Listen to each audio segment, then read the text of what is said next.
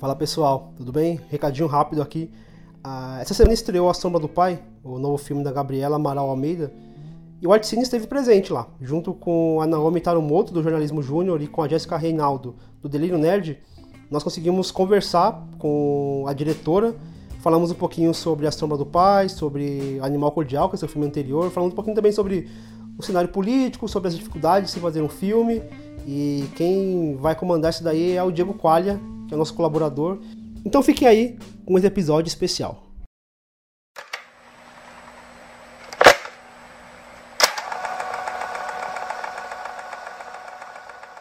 Eu quero fazer uma pergunta. Uh, eu, eu fui na sua na coletiva do Animal Cordial, uhum. quando teve. E na, na coletiva você falou que você começou a pensar no filme na época das que eu estava tendo aquelas manifestações uhum. sobre a Dilma uhum. tal, pré-golpe. Eu queria perguntar, teve algum evento, algum, alguma coisa que te levou a pensar na história do, do A Sombra do Pai, pensar no roteiro e desenvolver a narrativa dele? Porque eu noto que, o, que os dois filmes, né, sua, sua filmografia toda, seu estilo, você usa gênero, cinema de gênero, uhum. suspense, horror, para desenvolver esse horror do dia a dia, o horror social que a gente vê por aí, uhum. você segue essa linha. E eu, eu vejo que os dois filmes têm várias semelhanças. Em, em, por exemplo, os dois falam de masculinidade tóxica, por exemplo. Uhum. Os, os, dois, os dois traçam esse paralelo. No, nos dois tem coisas de personagens disfuncionais reunidos num, num espaço, uhum. mas ao mesmo tempo tem, tem, tem diferenças de tom e de objetivos dos filmes. Uhum. Então você faz essa relação e aconteceu alguma, algum evento que potencializou o roteiro, que te deu alguma ideia? Certamente, não estou viva há 38 anos, muita coisa aconteceu para que eu reflita sobre a relação de uma filha com um pai, né? Uhum. Meus, meus pais são vivos e eu não me recordo agora se houve algum evento é, é, assim, tão determinante para o tom da história quanto foi no Animal Cordial, como você mesmo cita, né? Que foi esse momento de perceber essa agressividade do brasileiro vir à tona antes da, da, da, da, da do golpe sofrido pela, pela presidente Dilma Rousseff. Mas é, é, o que me lembro quando você escreve foi o meu primeiro roteiro, né? Assim, meu primeiro roteiro depois da, da escola de cinema. Uhum. E, e tem uma vontade muito grande de abarcar questões que são muito é, caras né, ao, ao escritor. Quando o escritor, o diretor, vai fazer seu primeiro projeto, ele quer colocar ali as questões que são mais preciosas e, né, e mais, mais valiosas para ele. Então, para mim, tem questões ali como o paralelo que eu faço desse universo com o universo do Stephen King, que é um, um escritor que eu gosto muito.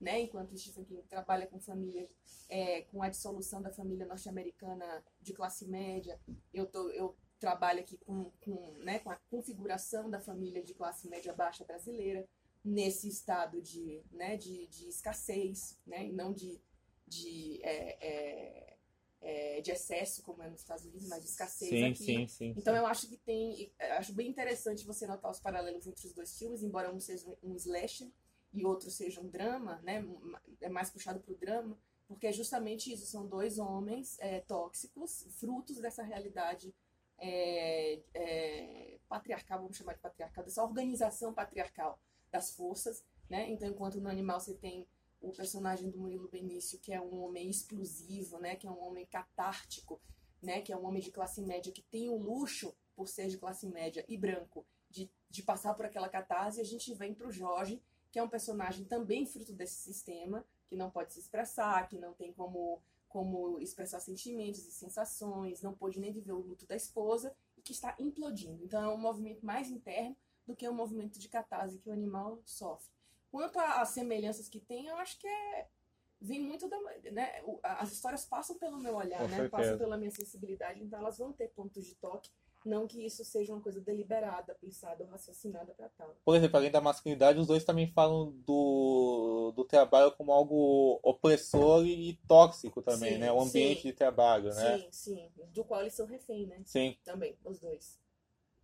Eu queria perguntar sobre, assim, é, o que a gente percebe nos seus trabalhos é, são algumas personagens femininas que elas não são, assim, o central, mas que elas são muito bem construídas, elas têm uma personalidade muito própria delas, uhum. o que pro terror é algo maravilhoso, porque né, elas uhum. têm todo um, um, uma personalidade delas mesmas. Uhum. Eu queria, assim, deve ser uma pergunta que você ouve muito, mas eu queria saber das suas influências dentro do terror para conseguir construir personagens tão bem elaboradas, porque é uma coisa que realmente a gente percebe que falta bastante dentro do, do gênero. É, né? O horror, ele, o horror e o terror ele é um gênero bastante conservador, né? Sim. É, e por ser bastante conservador e por ter sido por muitos anos realizado no cinema, não na literatura, por homens, é, ele gerou é, discursos que são questionáveis. Isso é normal. É, é, essa visão masculina sobre o universo feminino não teve um contraponto por muito tempo, né? Sim. Que é o que, o que tem que acontecer. Sim. É isso.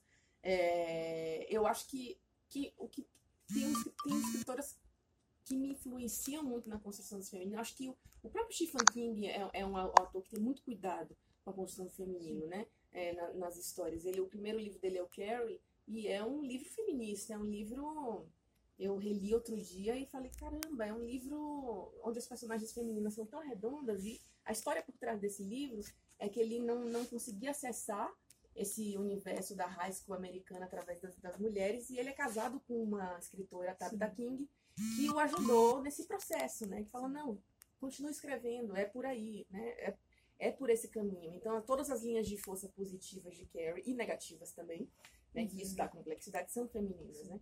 Então, mas eu acho que tem tem umas escritoras que me ajudam, que me ajudaram muito, não são necessariamente de horror, mas elas são escritoras que lidam muito com a violência, que são a Flannery O'Connor, uhum. é, a, a Carson McCullers é uma, uma, uma, escritora que eu gosto muito, é, e eu acho que são escritoras que, é isso, a, as personagens femininas, elas não são vitimizadas, uhum. É, elas são personagens carregadas de uma moral cristã, principalmente na Flannery, muito pesada, né? E essa moral cristã, quando desrespeitada, traz consequências muito pesadas. Então, é, é uma escritora que trabalha um universo muito pesado que eu acho que, que me, me inspira muito, assim. Você mencionou que na sua produção você busca fazer uma reflexão sobre a família de classe média, baixa, e nesse contexto teve uma presença muito forte assim da espiritualidade é, por conta de ser um filme de terror e tal. Uhum. E eu fiquei pensando qual teria sido a sua perspectiva nessa representação. Assim, eu percebi muito uma dualidade de uma espiritualidade que pode trazer consequências negativas, como foi pro caso assim da, da amiga da, da Dalva, uhum. que teve toda aquela questão do bebê, mas também pode dar um suporte muito grande para é, a personagem se desenvolver, que foi caso da personagem principal da. Uhum. Eu sou baiana, né? Não sei se vocês sabem, eu moro aqui, mas eu, eu não sou daqui, eu sou baiana. Então eu cresci no meio dessa, dessa maluquice toda. Porque assim, eu ia pra. Eu frequentava escola católica, mas ao mesmo tempo ia pra festa de candomblé, ao mesmo tempo. É isso, é, é Cosme Damião, junto com Santo Antônio, junto com. É, é tudo muito misturado mesmo. É muito difícil quando eu saio da Bahia e falo isso, por exemplo, aqui em São Paulo, é, das, de entender a assimilação dessas culturas no, no cotidiano, que é assim mesmo. Não é, não é nada. Então, uma das minhas preocupações com o filme era fazer com que isso fosse absolutamente parte de um, de um cotidiano desses personagens. Porque não, não é que salta, paramos tudo para ver uma, uma mandinga, não. É, é assim, faz uma mandinga, depois faz um café, depois nanã, lava os pratos. Então, é, é, é, é a lógica é, com a qual eu fui apresentada a espiritualidade. E eu acho que espiritualidade, é, para mim, funciona muito como materialização de desejo né, na sociedade. Então, é, é, são um veículo para que você é, é, manifeste o desejo que, que, que tem, né, as, as, promessas católicas, né? se eu conseguir isso, eu deixo de comer isso, ou se eu conseguir isso, eu trago isso aqui para... Né, é uma maneira de você transformar isso num totem e, e isso ter valor e você, né, independente de espiritualidade, tá? Tô falando do, do que, que ela faz. E, e, aí, dependendo dos personagens que se relacionam com a espiritualidade do filme, ela revela, ela é muito reveladora da, do caráter desses personagens, né? Porque a depender do que eles des, desejam profundamente, você acessa o caráter deles. Então, é um dispositivo narrativo muito foi um dispositivo narrativo muito interessante para construí-los. E para Júlia, como foi esse encontro entre, você, entre vocês dois? Como foi fazer esse filme, fazer esse personagem tão bem? Ah, foi.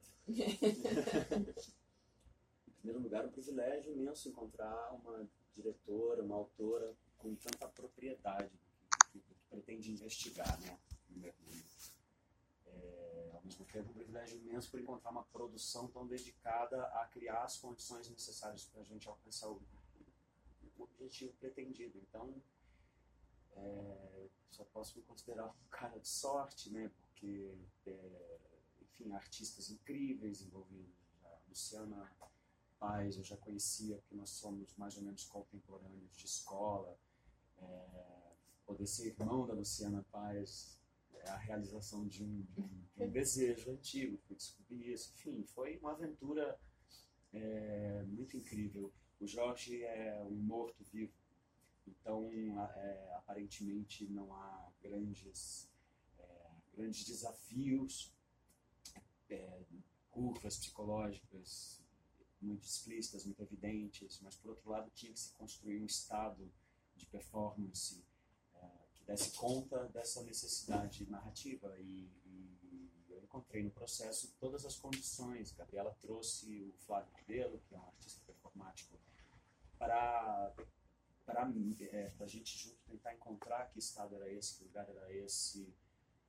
Bem, o encontro com a Nina Medeiros, que é atriz não, não tem nem o que dizer, né? Porque é uma espécie de adulto ali, é, encarnado num corpo de criança.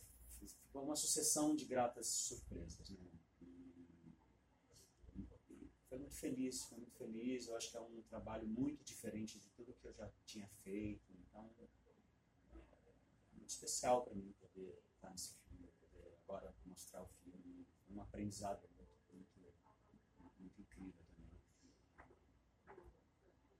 Eu vou fazer uma pergunta para o Júlio. Júlio, uh, do, desse trabalho, eu tive no Joaquim também, outros trabalhos, você tem uma performance muito corporal, né? O, o, seu corpo diz muito sobre a sua atuação, seus gestos, a, a forma que você se move na tela.